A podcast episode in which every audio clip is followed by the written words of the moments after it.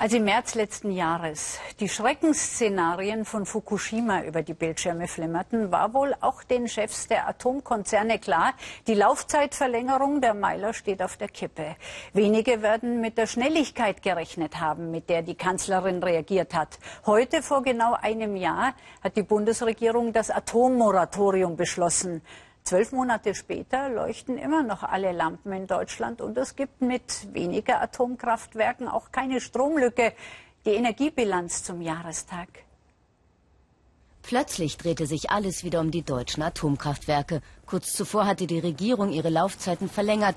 Doch dann kam die Katastrophe von Fukushima und damit ein Umdenken der Kanzlerin. Vor einem Jahr sagte sie, wenn schon in einem Land wie Japan mit sehr hohen Sicherheitsanforderungen und hohen Sicherheitsstandards nukleare Folgen eines Erdbebens und einer Flutwelle augenscheinlich nicht verhindert werden können, dann kann die ganze Welt, dann kann auch Europa, dann kann auch ein Land wie Deutschland mit ebenfalls hohen Sicherheitsanforderungen und Sicherheitsstandards nicht einfach zur Tagesordnung übergehen. Alle Atomkraftanlagen wurden kritisch betrachtet. Wie gut sind sie gegen Erdbeben, Flugzeugabstürze oder Terrorangriffe gesichert? Das Ergebnis, acht Meiler wurden abgeschaltet, bei den restlichen neun die Laufzeit verkürzt. Nachgebessert wurde aber keine der Anlagen. Die sogenannte Brückentechnologie hatte ausgedient, der Ausstieg wurde beschlossen. Und nun spricht die Regierung von der Energiewende. Jetzt dreht sich fast alles um die erneuerbaren Energien und ihren Ausbau.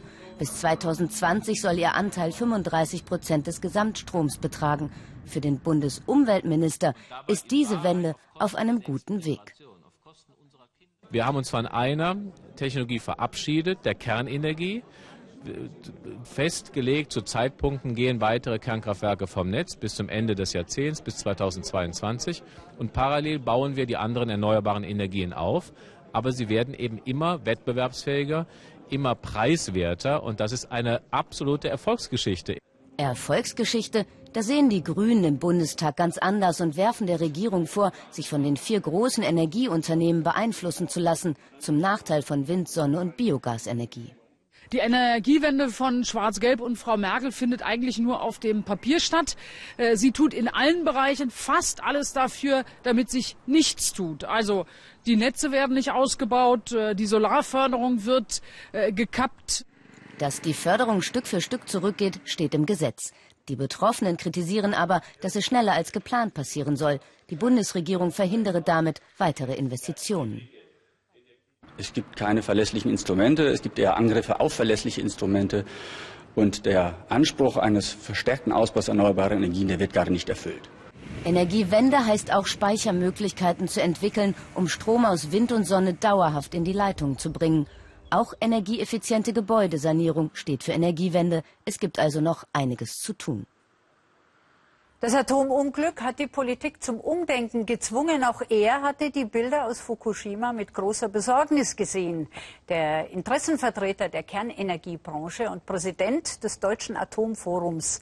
Sprechen wir mit ihm. Willkommen im Mittagsmagazin, Herr Güldner.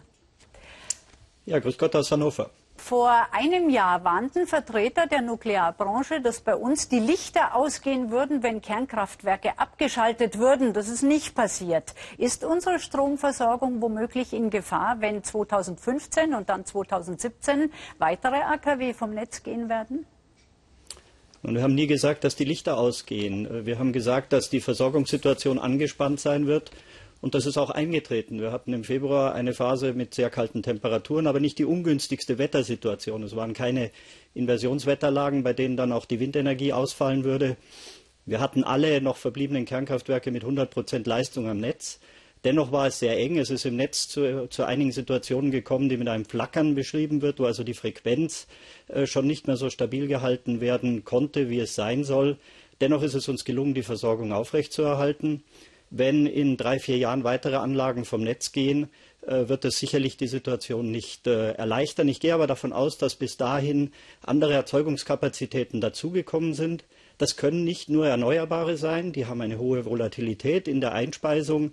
Das heißt, es werden auch fossile Energieträger wieder verstärkt genutzt.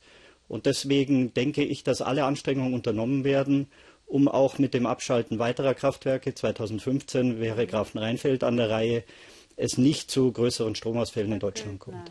Herr Güldner, wie bewerten Sie die Kehrtwende der Atompolitik nach diesem ersten Jahr? Kann man das auf einen Nenner bringen? Ist sie auch aus Ihrer Sicht ökologisch vernünftig?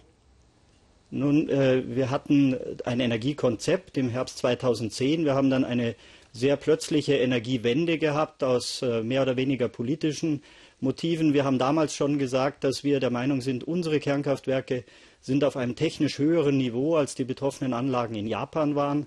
Das ist im Wesentlichen auch durch die Untersuchungen der Reaktorsicherheitskommission, die in der Folge von Fukushima stattgefunden haben, bestätigt worden. Insofern äh, glauben wir, dass unsere Aussagen, die wir damals zu unseren Anlagen getroffen haben, durchaus richtig waren. Eine Frage an den E.ON-Vorsitzenden. Das sind Sie ja ebenfalls. Die Energieriesen rutschen momentan massiv in die roten Zahlen. Heute meldet Ihr Unternehmen Milliardenverluste. Wie optimistisch sehen Sie dennoch in die Zukunft? Ich bedanke mich erstmal für die Beförderung zum E.ON-Vorsitzenden. Ich bin Vorsitzender der Geschäftsführung der E.ON Kernkraft. Das ist ein Unternehmen der E.ON AG. Ja, heute sind Zahlen veröffentlicht worden. Ich, ich kenne die Zahlen. Da sind einmal Effekte aus Fukushima mit dabei, die in diesem Jahr das Ergebnis sehr stark belastet haben. Wir werden in den nächsten Jahren natürlich wegfallende Ergebnisbeiträge aus den Kernkraftwerken haben, die jetzt äh, abgeschaltet worden sind. Das stellt uns vor zusätzliche Herausforderungen. Aber ich denke, das Unternehmen hat sich insgesamt so aufgestellt, äh, um sich diesen Herausforderungen zu stellen. Ralf Güldner war das, der Präsident des Deutschen Atomforums. Danke fürs Gespräch. Bitte sehr.